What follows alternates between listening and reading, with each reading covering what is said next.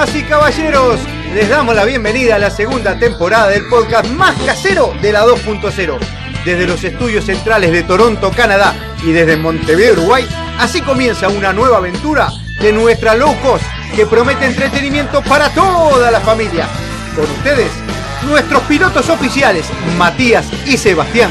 Junto a toda nuestra tripulación, los invitamos a abrochar sus cinturones porque ya despega, sí, ya despega, Sin Cassette Podcast, segunda temporada. Buenas tardes, muy buenos días, muy buenas noches, audiencia. ¿Cómo están todos? Arrancamos bien, bien, bien arriba, con todo el amor, con todo el cariño. Este programa lo vamos a dedicar especialmente a una de las azafatas de esta low cost, que es Agustina, que está cumpliendo años en el día de hoy, así que me parece que después vamos a ver cómo nos vamos para, para allá, no, mentira, no vamos a hacer fiesta, pero del otro lado está mi hermano Sebastián desde Toronto. Seba, ¿cómo andás? Hola Mati, todo bien, todo tranquilo acá. Sí, un saludo muy grande a Agustina. Sé que se va a juntar, aunque no se puede, con los papás, por lo menos a distancia, para mm, darse un beso. Y, nada, y vamos a tener que seguir estando solos en el podcast hasta que, bueno, eh, en algún momento se sume Nico, que está ahí, en las gateras, esperando para entrar en cualquier momento. Por acá te cuento que. sí, te lo tenemos arrinconado, lo tenemos arrinconado, ya se va a venir. Sí, te cuento que por acá el clima estuvo bueno, eh, a pesar del frío, hemos tenido un día soleado, no hay mucho hielo, eh, no celebramos Reyes, eso lo vamos a estar hablando ahora en un minutito. Acá en Canadá no se celebran los Reyes Magos. Allá una semana antes de llegar las Navidades ya empiezan los supermercados a vaciar todo, a volver todo a la normalidad y desaparece todo lo referente a lo que es el periodo navideño. Así que nada, te paso la posta. A ver, tirá el primer tema que vamos a tocar en este combo McDonald's, como le llamaste vos, que le vamos a poner a este, a este espacio. Sí, un, poco de todo, ¿no? Un poco de. Como cuando vamos al carrito y le decimos ponerle todo menos vidrio. Y bueno, más o menos así. Y bueno, lo primero, brevemente, como para hacer por arriba y como siempre hacer un repaso de, de lo que es la situación del COVID. Eh, se pusieron nuevas medidas. Ayer salió el presidente eh, Luis Lacalle Pou, el Cuquito, a, alargar mm. un, montón de medidas, a decir que están trabajando por el tema de la vacuna, que vamos a ser los, los uruguayos, vamos a ser los primeros en enterarnos, lo cual es medio obvio, porque si se enteran, no sé, los argentinos vamos a tener la vacuna antes que nosotros, sería medio extraño. Este, que bueno, que las fronteras van a seguir cerradas prácticamente durante todo el mes eh, y que se sigue exhortando a los distanciamientos, al uso de tapabocas, etcétera, etcétera, etcétera, y que los números, si bien han aumentado, no son tan malos como se previeron en un principio por parte de los científicos. Estamos por debajo de lo que fue la previsión matemática. Así que eh, estamos mal, pero como diría Guido Casca, está mal, pero no tan mal, ¿no? Y vamos llevándola. Eh, bueno, déjame meter un y te voy a decir algo con lo que pasa por lo menos por acá, con respecto al COVID, eh, la provincia de Quebec está implementando un toque de queda que va a iniciarse la semana que viene. Parece que las cosas ahí no están funcionando demasiado bien, entonces el gobernador de, Quebec está aprontando medidas para que esto afloje de alguna manera. El que está un poco caliente, o, no está muy conforme con el tema de la vacunación, el ritmo de vacunación, es Trudeau, el, primer ministro de Canadá, que, bueno, él considera que está un poco lenta la, vacunación a nivel nacional. Así que eso es lo que te puedo contar de COVID, por lo menos por este lado del mundo.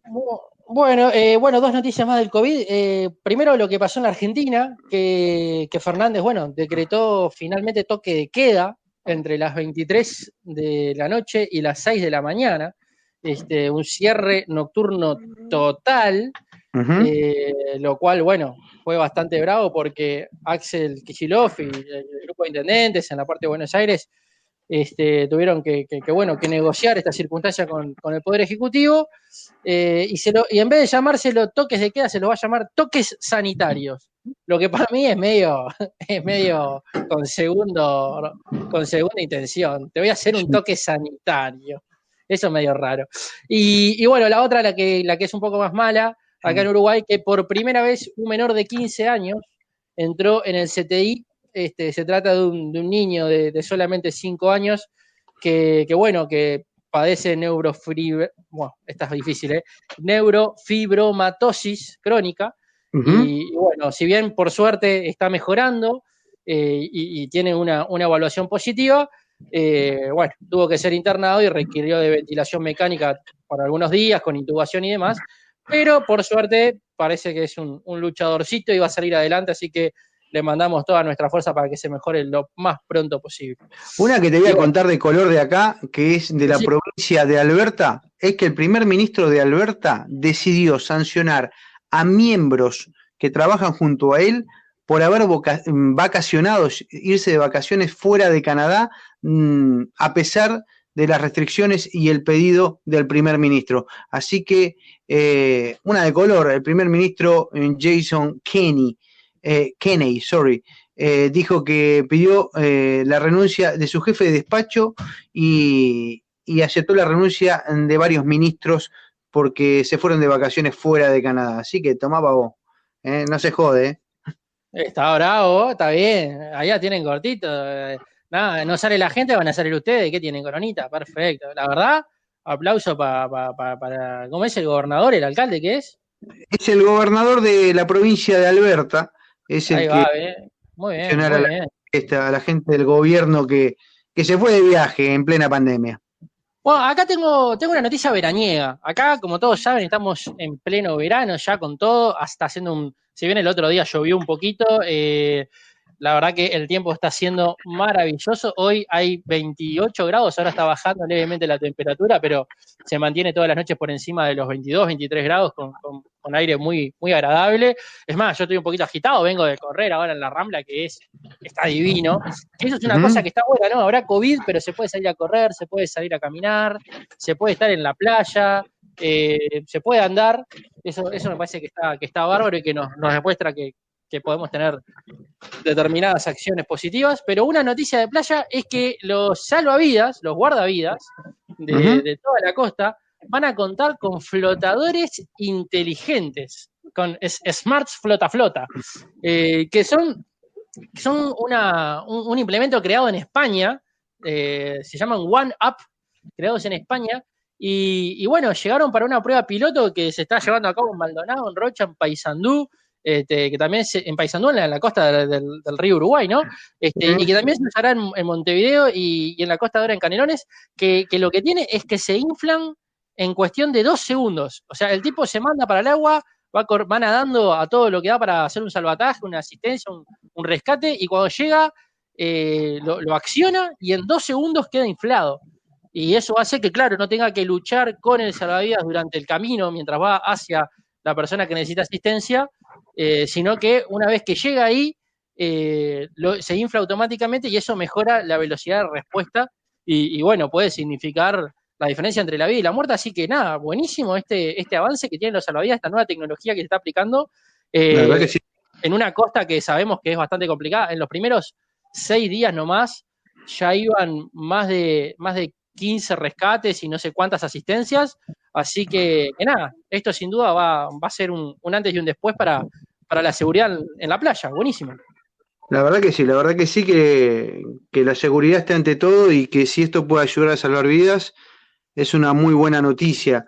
Eh, una noticia que ha impactado y creo que la vamos a mencionar ahora de arranque fue lo que pasó ayer en el, parece como el Parlamento, a ellos le llaman el Capitolio, eh. que es el lugar donde se discuten eh, las leyes y, se discutió, por ejemplo, los datos de la votación de forma oficial que dio la victoria, la victoria en Estados Unidos a Biden sobre Trump. Y bueno, aparentemente todos dicen que Trump estuvo agitando un poco, eh, obviamente lo sigue haciendo, diciendo que todo es fraude, y eso hizo que la gente se amotinara frente al Capitolio, hiciera destrozos, vandalismo y entrara al Capitolio como Pancho por su casa. No había la seguridad que hubo en su momento por aquellas muertes a, la gente de raza negra. En este caso eran solamente unos cuantos policías que no pudieron hacer nada ante una multitud que dice que llegó a ser de cientos de miles, que eran millones los que estaban ahí, y bueno, queriendo entrar, y entraron nomás, se hicieron destrozos, gente armada, gente vestida eh, con ropa característica, por ejemplo, de, la Triple C, con gente eh, vestida eh, con ropa militar, gente armada, o sea, fue complicada la mano. Esto recorrió el mundo y creo que, como dijo, dijeron algunos, fue como un atentado a la democracia del país quizás más importante del planeta. Sí, a ver, yo voy a decir algo, pero y, capaz que suena un poco, ah, qué, qué, qué, agrandado, no es para tanto, pero yo esta película ya la vi, ¿eh?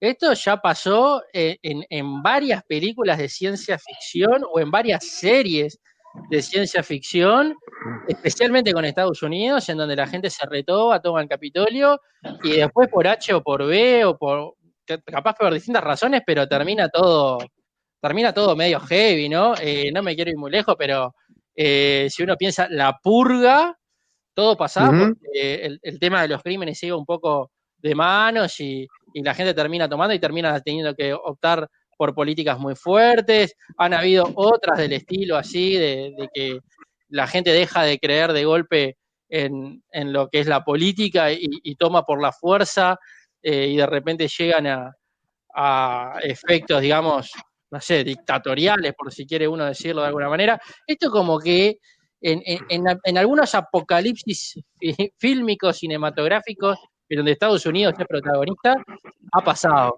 Eh, y ahora una cosa que me pareció muy interesante fue que eh, le llevó más de cuatro horas tomar el control del, edificio, ¿no? Es decir, realmente había mucha gente y realmente estaba muy complicada la mano, eh, porque a, todo un cuerpo de, seguridad, de, seguridad militar o de seguridad policial, como lo quieran decir, que está a cargo de uno de los edificios más importantes del mundo, eh, le llevó cuatro horas conquistarlo y, retomar la calma y el control, dejando en el camino este, cuatro muertos y varios heridos y un montón de daños, porque la gente que entró también no solamente generó generó sino que, rompieron eh, en algunas partes estatuas, monumentos, este, distintos, eh, bueno, ventanas eh, y demás elementos, mueblería, que, nada, que es increíble, ¿no? Que, un grupo se haya fanatizado tanto dentro de los propios Estados Unidos y, llegar a, tal extremo, ¿no? Como vos decías, había gente vestida de Ku Klux Klan, eh, yo qué sé, me parece que, se está, hay un grupito ahí fanático de ultraderecha que, que no hay que ir muy lejos en la historia real de otros países para saber, y más en países poderosos como Estados Unidos. Y es así, la verdad, ahí tenemos un vivo ejemplo cuando hablamos que cualquier extremo es malo, eh, la izquierda, la derecha o el que sea, cualquier extremo es malo y puede provocar eh, situaciones que por lo menos a mí no me interesan vivir. Y la verdad que vivieron un momento complicado en Estados Unidos. Eh, Twitter, por ejemplo, y Facebook suspendieron la cuenta de Donald Trump en ese momento. Eh, hay líderes como la, la, líder demócrata Pelosi, demócrata Pelosi se llama, creo, está pidiendo que la institución de Trump, claro, porque con esto que pasó, eh, se podía dar, eh, aplicar el artículo creo que 25, que tiene que ser un, eh, las tres cuartas de la Cámara que se tiene que presentar y, pedir la destitución de Trump por esto que ha sucedido. bueno, aparentemente esto no va a suceder porque no todos están tan en desacuerdo con lo que está haciendo el presidente saliente de Estados Unidos. Y es así, la verdad que fue muy lamentable, es algo que va a recorrer el mundo, esto va a quedar porque fue un hecho realmente lamentable. Eh, a ver, eh, vamos a decir la verdad, si no lo pudieron sacar durante todos los años de gobierno que tuvo Trump, en donde tuvo juicio, en donde tuvo este, una especie de el, impeachment, tuvo de todo, no lo van a sacar ahora faltando poquitos días, porque la gente se lo rotó, aunque hay que decir la verdad, Trump salió a decir que que bueno, que no estaba bien, que era un ataque a la, a la democracia, con una mano y con la otra mano seguía diciendo, eh, me robaron las elecciones y, vamos a, ir hasta, hasta las últimas consecuencias y qué sé yo. O sea, lo que dice con una mano te la, te la alienta con la otra, ¿no? O sea, es media bravo. El doble discurso. Ahora, por ejemplo, Trump, por lo menos, hoy, eh, después de lo que pasó ayer, llegó a decir que eh, está dispuesto a hacer la transición en paz, que va a entregar el poder, pero no deja también de decir que ha sido el presidente más importante de la historia de Estados Unidos, olvidándose de unos grandes presidentes que han pasado por esa historia, pero, pero bueno, Trump es Trump, ya lo conocemos, a veces se turnan con Bolsonaro diciendo, bueno, ¿quién va a ser el relajo el día de hoy? Se llaman por teléfono, llaman en WhatsApp, vos, ¿qué vas a hacer? Yo me tiro al agua, dale. Y se ve que le mandó un mensaje, vos, loco, no tengo nada que pasar, no tengo nada que pasar. Bueno, ¿por qué no llamás a tu gente y que hagan un quilombo en el Capitolio? Y vamos a ver, capaz entre unos días va a pasar algo más, o Bolsonaro se va a tirar alguna cosa, como dijo el otro día que eh, Bolsonaro doble discurso también, dijo que Brasil estaba destruido y no había forma de levantarlo, y hoy se levantó, se ve con el pie derecho y dijo que Brasil es una máquina y que está más fuerte que nunca. Así que es una locura, se ve que, se consultan. el día antes de Reyes dijo que Brasil estaba quebrado y que él no puede hacer nada. Esas fueron las palabras. Lo dijo que Brasil está quebrado. Brasil que es un país continente. O sea, sí, sí, e, es, creo que el tercer o cuarto país más grande del mundo, que es el, mayor productor de carne del mundo, el mayor exportador de carne del mundo, por ejemplo, el mayor exportador de caucho del mundo, que tiene todos los climas, eh, dijo que está quebrado.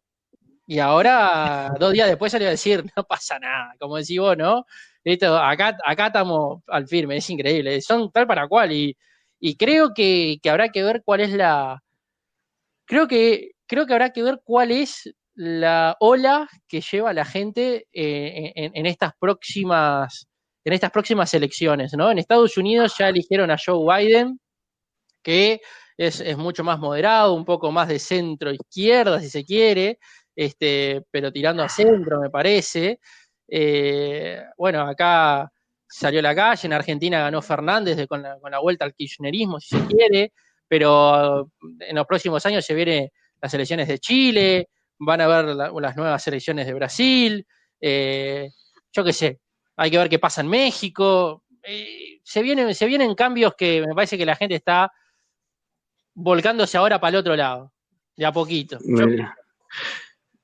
Sí, la verdad que sí. Bueno, Saliendo un poco de todo eso y antes de, ir a un tema como puede ser lo deportivo, que lo vamos a hablar también, ¿cómo pasaron por ahí los Reyes Magos? Una fecha, un acontecimiento que acá en Canadá nadie se entera, nadie lo celebra, nadie sabe qué es y que nosotros en, en Latinoamérica, por lo menos en Sudamérica, y ni que hablar en España, lo celebran como si fuera la fiesta más importante del año. Los españoles la consideran la fiesta cristiana más importante donde se hacen, y yo pude participar de algún desfile que es realmente maravilloso. Hacen un desfile con comparsa donde los Reyes Magos desfilan y regalan juguetes a los niños.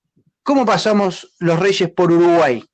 Bueno, por Uruguay fue, creo que un poco extraño, un poco atípico, no solamente por, por tema del COVID, sino que justamente fue un día que, estuvo lloviendo.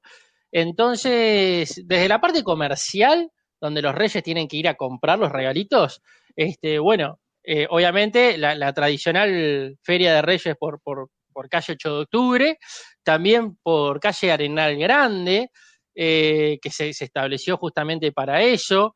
Eh, se hicieron algunas, algunas eh, donaciones importantes en diferentes lugares, como es bastante tradicional, como en este caso fue el, el asentamiento 24 de junio en, Villa García, acá en Montevideo, donde se le regaló a más de 200 niños y adolescentes diferentes regalos, diferentes juguetes, diferentes atenciones, este, que se juntaron a través de distintas donaciones eh, donde participaron algunas entidades importantes como, como, la empresa de juguetes Didacta, que es una empresa uruguaya de, nivel internacional, muy reconocida por, por, sus juegos justamente didácticos, como su nombre lo indica, este, Canal 10 también participó, este, otras organizaciones, eh, pero en lo que es el común del pueblo, yo creo que se vieron un poco golpeados por la lluvia este, y un poco golpeados por el COVID. Entonces los Reyes como que tuvieron que pasar un poquito más desapercibidos de lo habitual de todos los años, pero trajeron sus sus regalos y hoy eh, se vio a muchos niños, la tradicional sacada, estrenar de los niños de eh, el regalo de Reyes, que suele ser algún tipo de rodado, ya sea bicicleta, patineta, skate, eh, ahora las patinetas esas que andan sola, que uno se para arriba y la, bicha anda sola, rollers. Había mucho niño muy contento hoy este, disfrutando de, su regalo, que es de lo más tradicional, la parte de, bueno, ¿no? De las bicicletas y todo lo que mencionaba. Así que, que hubo bastante movida, aunque innegablemente un poquito menos que años anteriores. Pero bueno, estuvo bastante bien. Los niños muy contentos. Sí, la verdad que sí, es una tradición que a mí me encantaba porque uno esperaba, porque es esa, a diferencia de, acá, de Norteamérica, nosotros usamos eh, Reyes Magos como sucede acá el 25. Eh, los niños acá el 24 en Navidad, a diferencia en Uruguay, ya lo comentamos, eh, se van a dormir y el otro día de la mañana, como mi pobre angelito, corren hacia el árbol cuando amanece y se encuentra con los regalos. Eso nos pasa a nosotros con los Reyes Magos, donde dejamos nuestros zapatos, el agüita para los camellos, un poquito de un poco de pasto, y, algunos lo dejan bajo el árbol. Un, vino tinto para Melchor y Gaspar y Baltasar, hay que dejar, porque nos acordamos de los camellos que estaban llevando a los tipos, pero ¿y los tipos? Nunca le dejamos nada. Media pila. No, es verdad, es verdad. Y bueno, dejamos todo eso, o debajo del árbol, o cerca de la puerta de entrada, o en el zaguán de la casa, como se quiera caracterizar. Y al otro día de la mañana nos levantamos, corremos a ese lugar donde dejamos los zapatos y nos encontramos. En aquellos viejos tiempos, el regalo especial era una pelota de fútbol, algo relacionado con el fútbol, y la famosa bicicleta. Ahora están los rollers, antes eran unos patines de cuatro ruedas, ahora son los famosos rollers o las eh, monopatines eléctricos, como, como bien comentabas vos. Sí, ¿y sabés quién no tuvo ningún problema en encargar eh, regalos para Reyes y, seguramente encargó y encargó y encargó y debe haber recibido? ¿Tenés una idea? ¿Quién? El, el señor Elon Musk, que ha sido declarado el nuevo hombre más rico del mundo por una impresionante subida en las acciones en la bolsa de la empresa Tesla. Es el nuevo hombre más rico del mundo con tan solo el 18% de Tesla. Él no, tiene el 100%, ¿eh? tiene el 18% de Tesla. Este, y bueno, también tiene obviamente, obviamente otras, em, otros emprendimientos, otras empresas, eh, superando a eh, Jeff Bezos, que era el, es el fundador de Amazon, y el tradicional Bill Gates, ¿no? Que es el que todos tenemos en la cabeza, que la tiene toda, es Bill Gates, porque la tiene desde hace, no sé, décadas. Pero el nuevo hombre más rico del mundo, eh, Elon Musk, ¿cómo la ves? sí. sí, el que anda. Hay, hay otro que es millonario y que anda medio desaparecido, que es el chino, el dueño de AliExpress, que es la eh. competidora china pero loco se mandó a guardar porque como está medio, medio cruzado con el presidente de China, viste que China son bravos, ¿no? Donde te crucé con un, con un presidente de China, sos boleta. Y bueno, decidió, guard, se decidió guardarse y está desaparecido y es algo que hace meses que se están preguntando, ¿dónde está este muchacho? ¿Está desaparecido por sus propios medios o lo mandaron a guardar? Así que bueno, veremos qué pasa, es una también una incógnita con otro millonario que anda dando vuelta. Así que me perdí esa chance de comprarme una accioncita de Tesla, que en su momento estaba más o menos accesible y, bueno, me dormí, me dormí. ¿Cómo, cómo? ¿Viste, ¿Viste que uno siempre sueña, dice, uno ve esas, esas películas, como fue Facebook, como fue la película de Facebook, la de, bueno, la del loco este de Bill Gates, ¿no? Eh, o el de Apple, y cuando arrancaron las acciones valían nada, te las regalaban, y 20 años después, tatita lo cabezudo, cuánta guita. ¿Sabe quién es otra millonaria? Sí, pero en este caso de likes, de seguidores, y, yo, le voy a dar like también, la, y latina, aparte, bien latina, tiene eso que nos gusta a nosotros, la señorita Salma, señora Salma Hayek, que decidió mostrarse en sus redes sociales a, la edad de, creo que tiene 50 años, si no me equivoco. Eh, sí, 50 años tengo por acá se decidió mostrar en, fotos sexys y divertidas y, muy sensuales, con bikini y demás, demostrando que las mujeres de 50 años también pueden tener un cuerpazo y ser muy sexys, siendo completamente naturales, solamente con mantener buena salud. Y la verdad que se la ve hecha una bomba, no tiene nada que envidiarle a ninguna de las veinteañeras o treintañeras de Hollywood de hoy por hoy, porque la verdad que es un bombonazo. Salud para Salma Hayek, que su foto, una de las fotos que subió, para que te hagas una idea, tiene 1.382.000 likes y sumando, y siguen sumando, ¿no? O sea, una fiera, una fiera Salma. Aplausos para ella. Impecable. Impresionante, la verdad que sí, cuando la gente...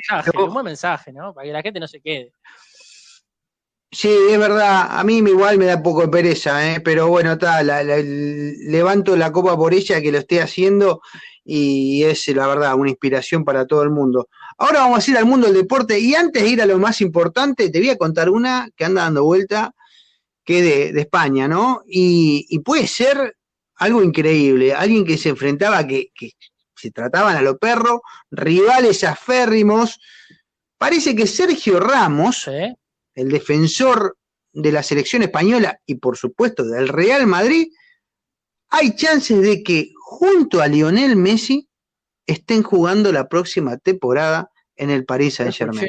Así que, ¿no lo escuchaste? Y puede llegar a... Lo escuchaste, lo escuchaste. Así que, interesante, ¿eh? interesante cómo se va a formar ese equipo del Paris Saint Germain, que yo no sé si se va a poder hacer porque viste que hay como una cláusula, que no sé si es, solo eh, en Inglaterra, que uno tiene que mantener eh, cierto, presupuesto, si no es, si no es un el fair, play económico que le dicen, porque claro, ¿cómo puede competir un equipo que, no sé, tiene, vamos a hablar en Europa, que no sé, tiene 100 millones de euros para todo el año, por decir un número, contra otro que tiene 3.000? Es imposible, es imposible. Por eso. así que, así que cada vez la distancia se hace más, más grande, pero bueno, el Atlético del Cholo sigue ahí arriba, ¿eh? con dos partidos menos. Eh, al Barcelona, así que. Pero, comió, el Atlético del Cholo comió, perdió con un equipo de tercera que, que es tan chiquito el club que no encuentro ni el nombre. Eh, sí, voy a buscar. Atlético Madrid perdió. Atlético Madrid. Madrid perdió. A ver, seguí buscando, seguí buscando. Pero no importa, no importa el nombre, es irrelevante porque no lo conoce nadie. Pero bueno, lo, importante es que el equipo del Cholo igual sigue ahí arriba. Mantiene. Ornela, pero ¿por qué? Perdió con el Cornela, Corne, Cornela, lo tengo que buscar, lo tengo que buscar porque nunca lo escuché en mi vida. Un equipo creo que es de la, tercera, de la cuarta división, salió en todos los diarios, ¿no? Este, felicitaciones. Como dijo el Cholo, cuando te superan y te ganan, lo único que queda es felicitar al otro equipo, ¿no? Este, pero hay que perder contra el Cornela en la Copa del Rey, mamita querida. Y parece que, bueno, abrió la puerta a, poder irse en algún momento del Atlético, el Cholo. Atento. Y sí, el, que sí, el que al que lo fueron eh, fue a, Alonso, el, técnico uruguayo que estaba siendo técnico en el Inter de Miami, en la MLS, el Tornado Alonso, eh, salió décimo y le dijeron, bueno, muchas gracias por tus servicios y, nada, ahora estará buscando laburo en algún lado. Sé que Nacional se está rearmando, también escuché que parece que, el goleador de Nacional, el veterano, parece que se nos va. Eh, pero ver, ¿qué escuchaste pero Vergesio está que se va, que viene, que se... A ver, la historia de Vergesio desde hace, no sé, cuatro años, desde que llegó, es la misma. Cuando llega periodo de renovación, eh, quiere un poquito más de guita porque vamos a decir la verdad, con su, ¿cuánto tiene? 35, 36, 37, 38 años, no sé cuánto tiene, es el mejor de Nacional por lejos, pero por afano, por robo. Es capitán, goleador, emblema, bandera, eh, lo pone de técnico, de presidente, lo que quiera, es el mejor. Y está, todos los años lo mismo. Y en algunos hasta se va y después lo pagan y vuelve. Así que está, habrá que ver. ¿Y qué me hablas de Cavani? ¿Cómo, cómo la gente se suele, solidarizó con Cavani, todo el mundo del fútbol se solidarizó con, con el matador Cavani. La verdad que sí, la Comebol incluso salió con comunicado apoyando al delantero, que eso estuvo bueno. Algunos están pidiendo que también de Uruguay, por ejemplo, en, Uruguay eh, la, embajadora británica es muy divertida, es una mujer que habla español, es una, señora muy abierta, una cra, la, he visto en miles de entrevistas en programas de televisión, y sería bueno que ella misma diera la opinión, porque la veo muy involucrada con nuestra cultura, ¿viste? Una mujer muy abierta, y dijera, ¿no? Eh, que no es un tema de, para mí no fue un tema de racismo y nada de eso, es ni, siquiera de, lengua, como lo hablamos otra vez, es un tema de interpretación de cómo nosotros vivimos esa palabra y de contexto, que no tiene nada que ver con nada. Pero bueno, la Federación Inglesa no se bajó del caballo, ni mucho menos, lo único que dijo que sí, considera que Cavani no es un racista, pero que igual no está de acuerdo con el dicho o que mencione esa palabra. pero bueno, inteligentemente, eh, la, embajadora Faye Emily O'Connor, una divina, una crack, y que, y que sigue, eh, digamos, la misma tónica de su predecesor, eh, Ian Daddy, que ahora está en Chile, que otro, otro crack, otro, otro embajador moderno, otro embajador, eh, o sea, son embajadores modernos, contemporáneos, de esos que realmente promueven la cultura, promueven el entendimiento, el acercamiento entre, entre los países, más allá de lo meramente diplomático o, comercial, se dedican y le ponen un pienso a la comunicación, a las redes, al estar, al llevar la embajada al, país en donde se encuentra, que me parece que es una política muy interesante que está ejerciendo, que están ejerciendo las, Islas Británicas en, en, todo, en toda Latinoamérica recientemente. Pero me parece que muy inteligente la liga, la Premier League, diciendo, a ver, nos damos cuenta que no es un racista, pero bajo ninguna condición vamos a permitir que se generen estos comentarios porque podría haber gente que los malinterpreta. Y bueno, y bueno, creo que con esa explicación es también que eh, se puede entender un poco esa no, ese actuar no belicoso que tuvo Cavani al decir, bueno, acepto la sanción, entiendo lo que me están diciendo, entiendo por dónde va la mano, este, no estoy de acuerdo, pero está bien, hay que evitar este tipo de comentarios para, para apoyar acciones que sean más positivas. Y, bueno, fue como que la patearon todos para el córner y, tratemos de que esto pase medio rápido, ¿no? Igual me parece que fue excesiva la sanción de los tres partidos. Me parece que tranquilamente podría haber ido la multa y, habiendo un poco de entendimiento, lo de los partidos, hacerlo un poquito más leve, ¿no? Más con un Manchester United que está peleando campeonato, que está, después de muchos años está peleando ahí arriba. Sí, la verdad que sí. Pero bueno, son decisiones que se toman. Yo creo que también eh, no me sumo tanto al pedido de, que la embajada dé su opinión, porque no tiene nada que ver. De última, no es, es sapo otro pozo, es una liga y tiene sus reglas y tiene sus formas. Si te gusta bien y si no, loco, esta es una regla que nosotros ponemos. No estamos de acuerdo, pero son las, reglas de la liga inglesa y habrá que respetarlas si uno quiere jugar en ellas. Vamos a lo importante y voy a poner algo que me hace recordar una canción de Rafaela Carrá que decía 0303 eh, eh, casi 456, pero bueno, me salió, me salió el bostero, perdón por la gente de River, que creo que lo puede dar vuelta porque arrancó el partido. Cero chance, lo viste. Cero chance de darlo vuelta. Cero chance de darlo vuelta. No, no, pará, pará, pará. Déjame, no me interrumpa, no me interrumpa porque si no, viste, ya arrancó el partido y como todo el mundo, y el que estuvo sentado frente a la tele dijo, uy, Dios mío, se comen 40. Porque River era una máquina, no solo atacaba a gran velocidad, una la primera jugada fue un, tiro que, cruzado que Borré no, no, la llega a agarrar por un milímetro. River era una máquina, te pasaba por arriba, no había manera. Los brasileños estaban, no sabía qué pasaba Brasil. Yo digo, pa, ¿qué pasa con este equipo?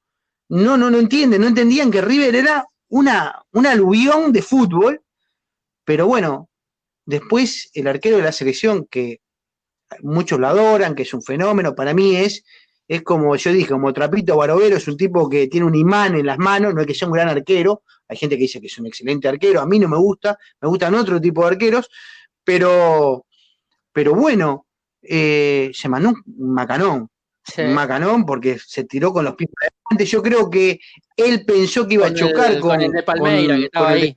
No, para mí, viste que Rojas estaba con el de Palmeiras y el de Palmeiras no corrió hacia la pelota.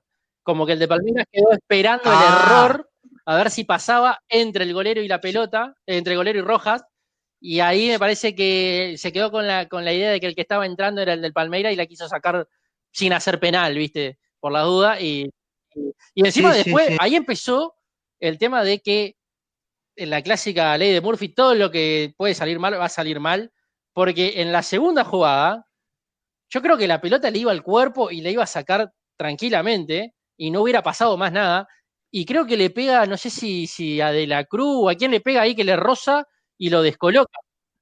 Le pega en el pecho de la cruz, le pega en el pecho de la cruz, porque de la cruz está de frente a la pelota y cuando ve el tiro, en vez de ponerse duro, él gira el cuerpo.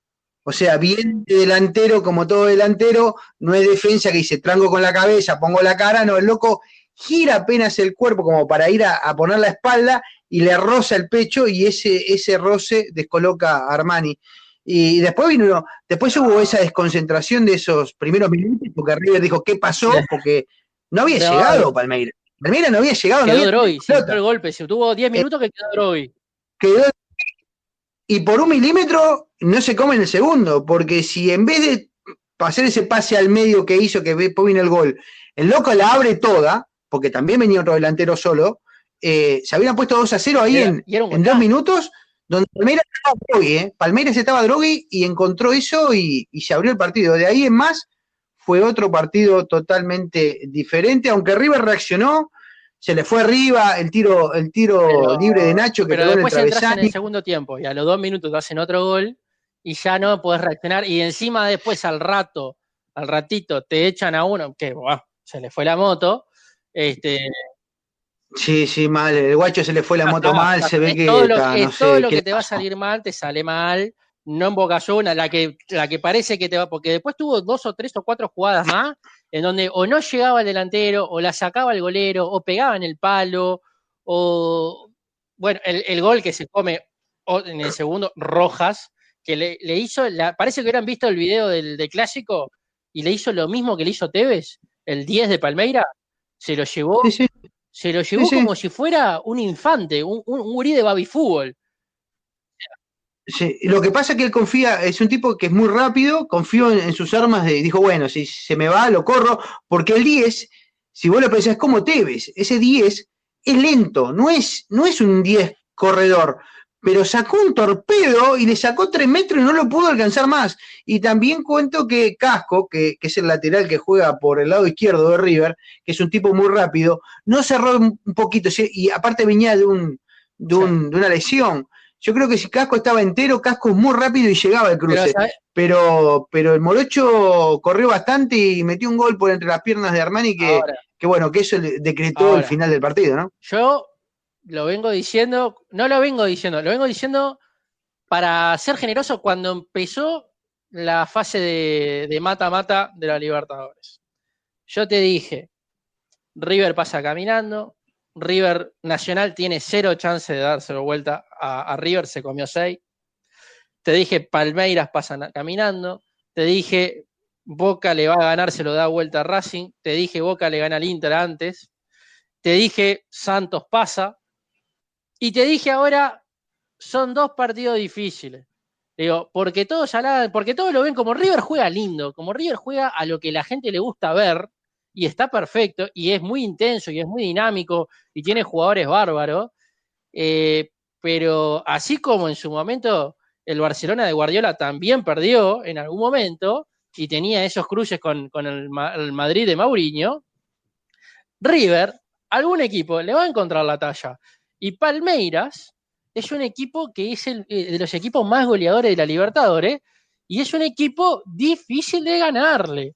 Eh, no era un equipo fácil. Yo creo que la gente subestimó un poco a Palmeiras y creo que también subestimaron a Santos, que ayer hizo un partido muy interesante con, Boca, eh, y ahora pasamos a Boca, este, pero creo que un poco subestimaron a, a, Palmeiras porque ya lo veían a River en la final y yo te dije, ojo con los brasileros que son difíciles, porque estos no son los brasileros de hace 15, 20 años atrás, que eran el tiki-tiki, el juego bonito, te hacían 5 o 6 goles y ta. Estos brasileños laburan, estos son clubes brasileños que te laburan, que se abroquelan, que te pegan, que te cortan, que te sacan de contragolpe, que tienen buenos delanteros. Eh, ojo, ojo, y para mí, cero chance para arriba. Yo soy como el capitán Ruggeri. Cero chance para arriba. No pasa ni por. De, los últimos, creo que 10, 15 años, no se ha remontado nunca ningún equipo en fase de, grupo, así de, de playoff, de mata-mata. Ningún equipo en los últimos 15, 20 años ha remontado un 0-3. Así que. Yo la, veo, yo, la veo muy difícil, pero creo que River eh, jugó, el primer tiempo fue excelente, le podía haber hecho perfectamente tres o cuatro goles, eh, porque fue una máquina, y, se encontró con un Palmeiras que lo estaba esperando, aguantando, y como vos bien decís, es el equipo más goleador, y, si le queda una te vacuna. Hay que tener muchísimo cuidado. Santos creo que no es así, no es tan así pasar el partido de Boca. Creo que Boca fue yo estoy de acuerdo que jugó un poco con el freno mano. Antes de ir a Boca, ¿cómo, y lo digo así al pasar, ¿cómo extrañó River a Prato? Porque cuando, al oso Prato, porque cuando tuvieron que mirar al banco, había unos, había unos, había unos gurises nomás. Sí. Faltaba. Lo que pasa es que, claro, metió el gurí para ver si metía un gol como hizo con eh, Boca. Por te sale de vez en cuando. Ya no estaba Prato, ya no está Escoco. Eh, sí, sí necesitaban un poquito de magia y un poco de experiencia. ¿no? en ese momento. Boquita, loco, Boquita. Yo creo que Boquita jugó un poquito con el freno mano puesto. No creo que todo hasta arriba, ¿viste? Pero cuando le levantás un poquitito porque estás mal de freno, por la duda, porque vos viste lo que pasó el día anterior, dijiste, no, yo tengo, yo tengo que aguantar el cero por lo menos para, si quedo afuera, dignamente. O sea, si, claro, si, si allá cuando voy a Brasil pierdo 1 a 0 y quedo afuera, no pasé la vergüenza que ah, esto se comieron tres. Inteligente Robosa, estamos bien, Ahí son 180 minutos, son 180 minutos, estamos bien. Esto es Boca, se puede jugar, todavía falta. Eh, eh, es verdad, es verdad. Pero nos falta gol, nos falta gol, nos falta. el goleador el mejor goleador de Boca está en el banco. Qué buen chope.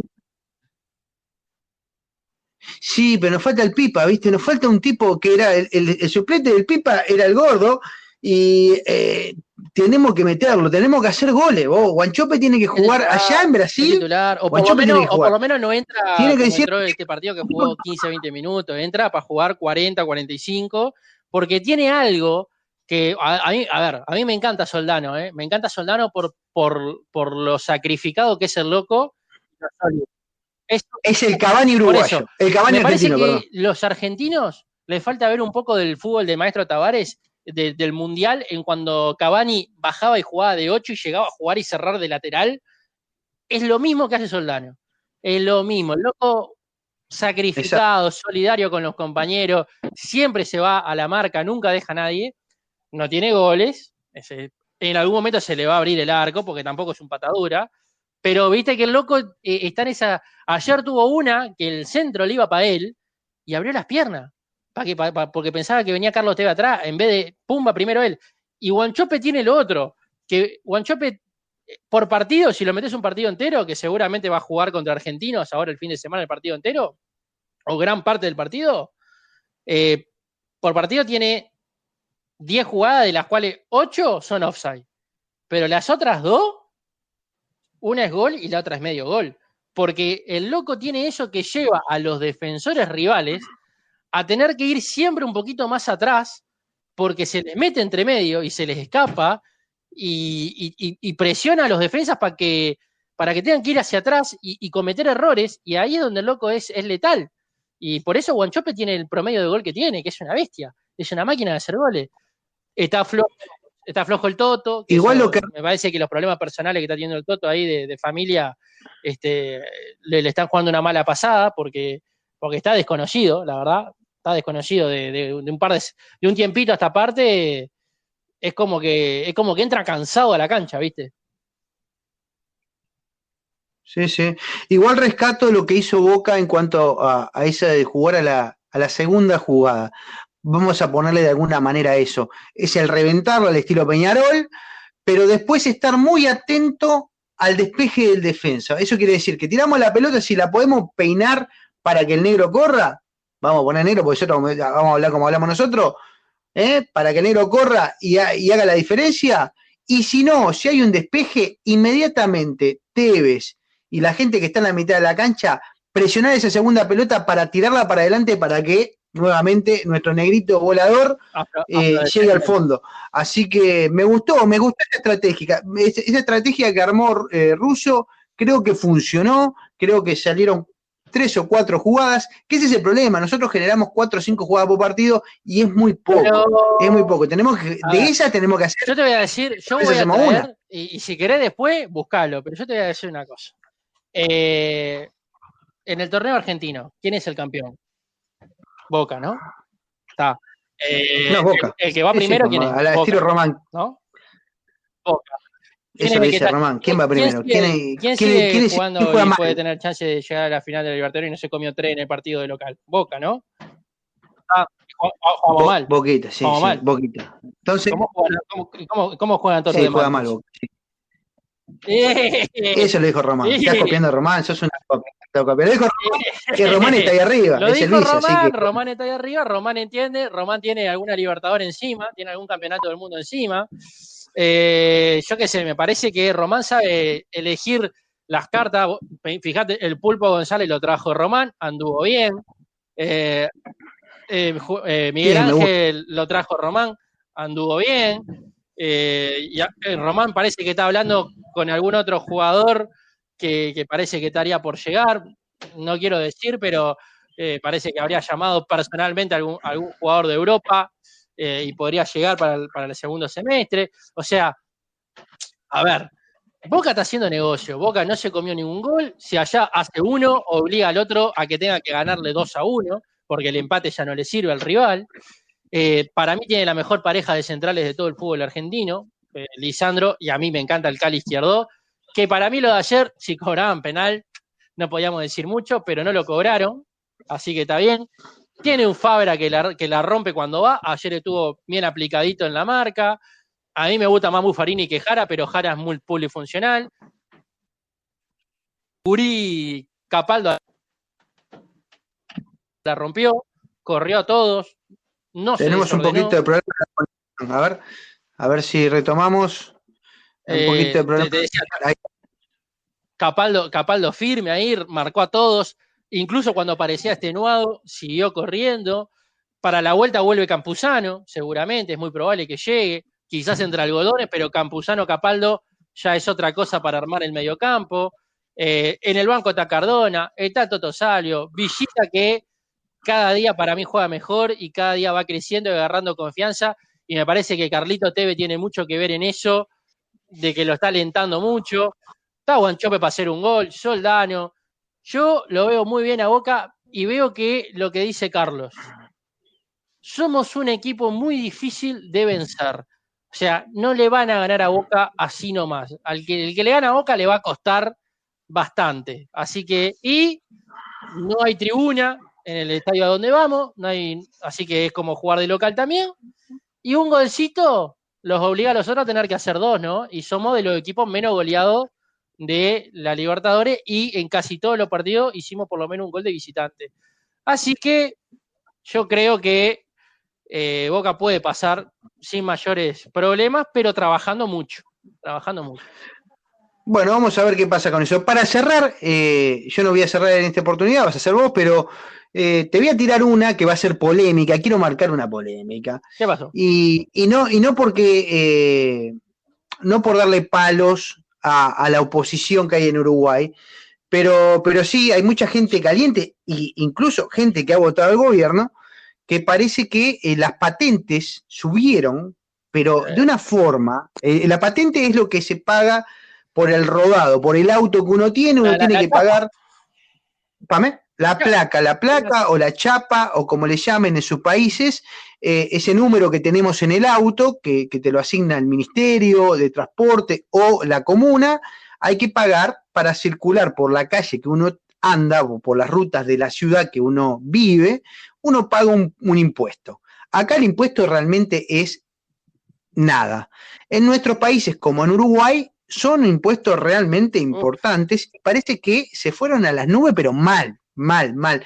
Pero parece que la oposición y, también el gobierno de turno no están peleando por esto, no han dicho nada. ¿Por qué? Porque, bueno, cuando la plata va repartida pareja para todo el mundo, nos quedamos, parece que callados. Este aumento no se vio para nada. Así que un poco de castigo tanto para la oposición, que no dijo nada, porque se lleva una tajada y la Intendencia de Montevideo es la que más cobra, y también para el gobierno que había dicho que no, había, no iba a haber aumento de ningún tipo, pero parece que acá en el, Congreso de Intendentes les importó medio poquito, y hay muchos del Partido Nacional, eh, porque la mayoría de las intendencias son blancas, y esto se fue al reverendo lejos.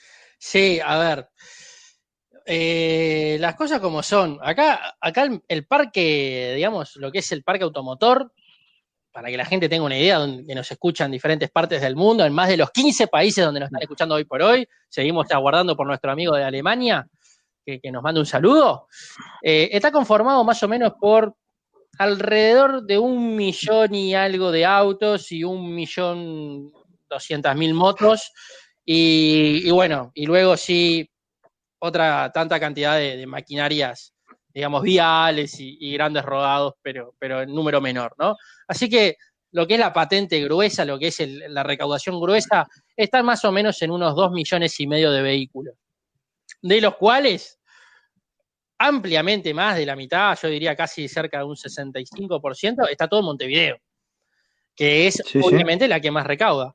El aumento va entre un 6 y un 8%, más o menos, respecto del año pasado, pero con una suba del dólar que del año pasado a este año subió un 12%. O sea, es bastante más. Para que te hagas una idea, un Nissan March, por, por decir un auto económico, pequeño, que no debería salir tan caro, está pagando casi mil dólares de patente en el año mil dólares. Es, muchísimo para un auto que cero kilómetros están en, creo que 12 mil dólares, 13, y pagás mil dólares más para tener permiso para circular, más los casi mil dólares también de seguro que te sale un seguro si, si pagás contra todo riesgo, ¿no? Eh, me parece un poco, un poco excesivo, pero es eso, ¿no?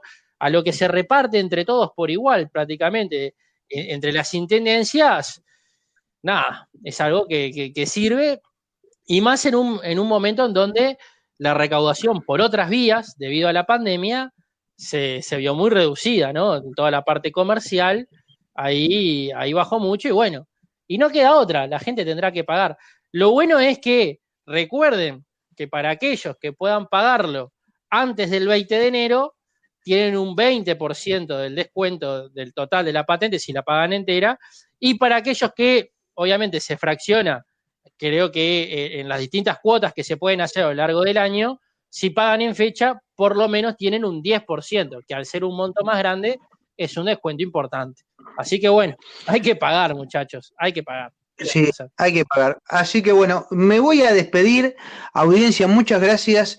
Ahora estamos cumpliendo con lo prometido, eso nos pone muy contentos. Les voy a pedir que por favor aquellos que tengan la oportunidad, visiten nuestras redes. Ya les dije, estamos en Instagram, en Facebook, en Twitter, nos pueden buscar por YouTube, nos pueden buscar por todos lados. Si nos escuchan por Spotify, también nos siguen por ahí, nos pueden enviar un comentario si incluso nos, nos están escuchando por Anchor, que es la aplicación que utilizamos para hacer este podcast, pueden enviar un mensaje por allí y por cualquier lado. Aquel que nos está escuchando, envíenos un mensaje, pueden entrar eh, a nuestra bio y enviarnos un mensaje por WhatsApp, ya sea de texto o de voz. Y bueno, estamos esperando sumando, sumar más seguidores y para que esto siga creciendo y seguir generando contenido. Así que muchas gracias por estar del otro lado, estamos muy, muy, muy contentos y vamos arriba con este 2021 que se viene con todo. Mati, me despido. Chau, chau. Chau, chau para todos. Como dijo Seba, síganos en todas las redes y nos vemos, nos escuchamos y nos seguimos acompañando en el próximo podcast. Chau, chau, chau.